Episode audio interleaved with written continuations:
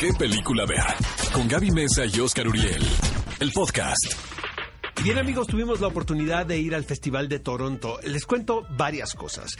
La primera es mi festival de cine favorito del año, Sobre la verdad. Venecia, sobre Cannes, la verdad que, que no lo sabemos. Este es el que más me gusta. Está muy bien organizado. Realmente es un resumen del circuito de festivales de otoño que tiene que ver Venecia, Telluride. Y em, la ciudad es hermosa, la verdad, me encanta, o sea, es de mis ciudades favoritas. Em, siento que fue una muy buena edición, estuvieron muy bien repartidas las películas, porque, por ejemplo, otros años Roma había sido, ¿no? Mm, siempre hay una protagonista. Exactamente. Ahora, digo, ¿para qué nos hacemos? El Guasón, ¿no? Traía un ruido muy particular. Obviamente, cuando estábamos en, en Toronto, se anuncia que fue el León de Oro de Venecia. Y eso lo que hace es que la película se convierte en el título que todo mundo tenemos que ver, ¿no? Yo, la verdad, ya la había visto, entonces yo iba tranquilo. Tú andabas fresco y Yo andaba ese día me levanté tarde, Riéndote por de ejemplo. la fila. Riéndome de la fila. Pero mis compañeros, colegas, pues sí estaban un poco estresados de saber si entraban o no a la función, ¿no? Estuvo todo muy bien organizado. Eh, obviamente la estrella del festival fue el señor Joaquín Phoenix. Le entregaron un reconocimiento, eh, las mejores críticas, los mejores comentarios. El señor salió de Toronto como un rey, la verdad.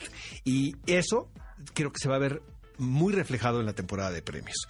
Desde ahorita te puedo decir que es muy probable que el señor Se o lleve sea, el Oscar. sea el ganador de los premios de mejor interpretación masculina en la temporada de premios. Quien le pueda hacer competencia, Gaby, es Adam Driver por Marriage Story. Me encantó la película. Fue mi película ¿De qué favorita del festival.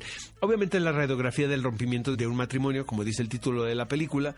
Eh, la otra parte es interpretada por Scarlett Johansson. Eh, muy pronto vamos a tener oportunidad de ver la película y probablemente ese fue mi título favorito. Otra de mis películas favoritas fue Jojo Rabbit del neozelandés. Taika Waititi. Exacto, Gaby, bien dicho.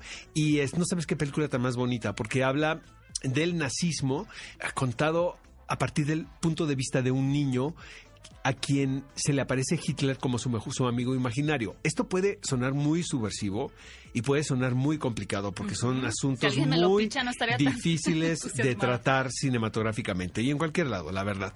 Pero eh, realmente la película eh, termina por ser muy ingenua y muy bonita. Ese es el término de la película, ¿sabes?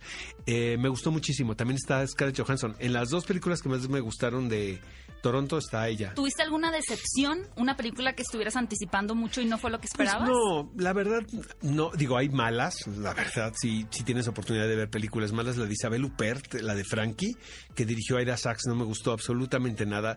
Eh, Seberg con Kristen Stewart, eh, conozco muy bien la historia de Jean Seberg y siento que no está mal, ella está espléndida, pero la película se centró nada más en 1968, que fue el año donde ella eh, se convierte en simpatizante de las Panteras Negras y que eso a la larga la llevó al suicidio.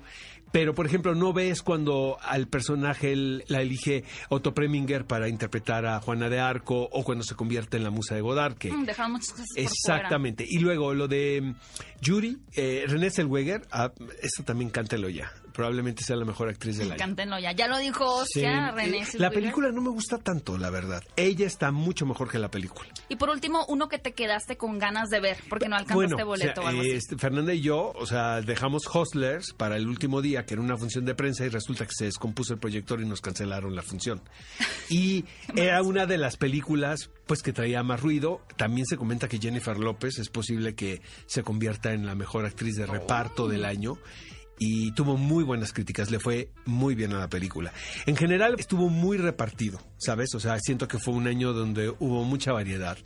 Eh, entrevisté a Nicole Kidman, que luego les vamos a pasar la entrevista, obviamente, aquí, amigos, en qué película ver, a propósito del Jilguero de Goldfinch, que es una novela que me encanta. Y si quieren leer un buen libro, compren El Jilguero de Donna Tartt. Eh, luego ya hablaré de la película cuando, cuando y de tu experiencia con Nicole Kidman.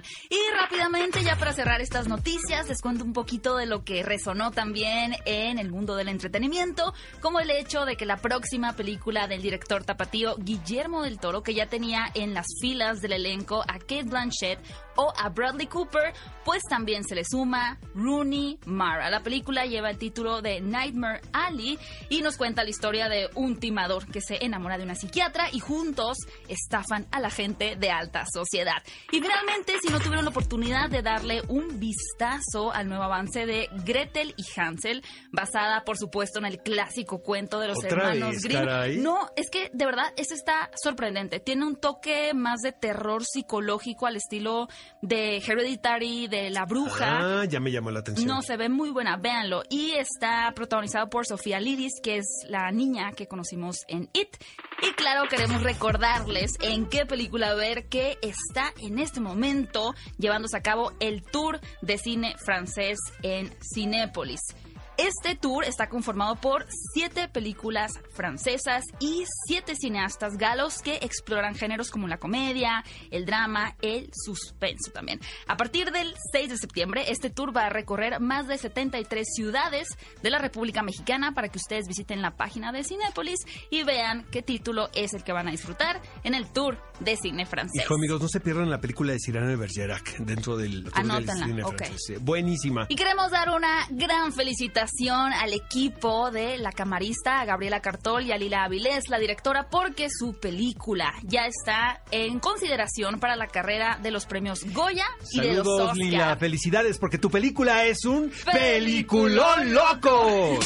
Ve a Cinépolis y utiliza el hashtag qué película ver. Escúchanos en vivo todos los sábados a las 10 de la mañana en Exa FM 104.9.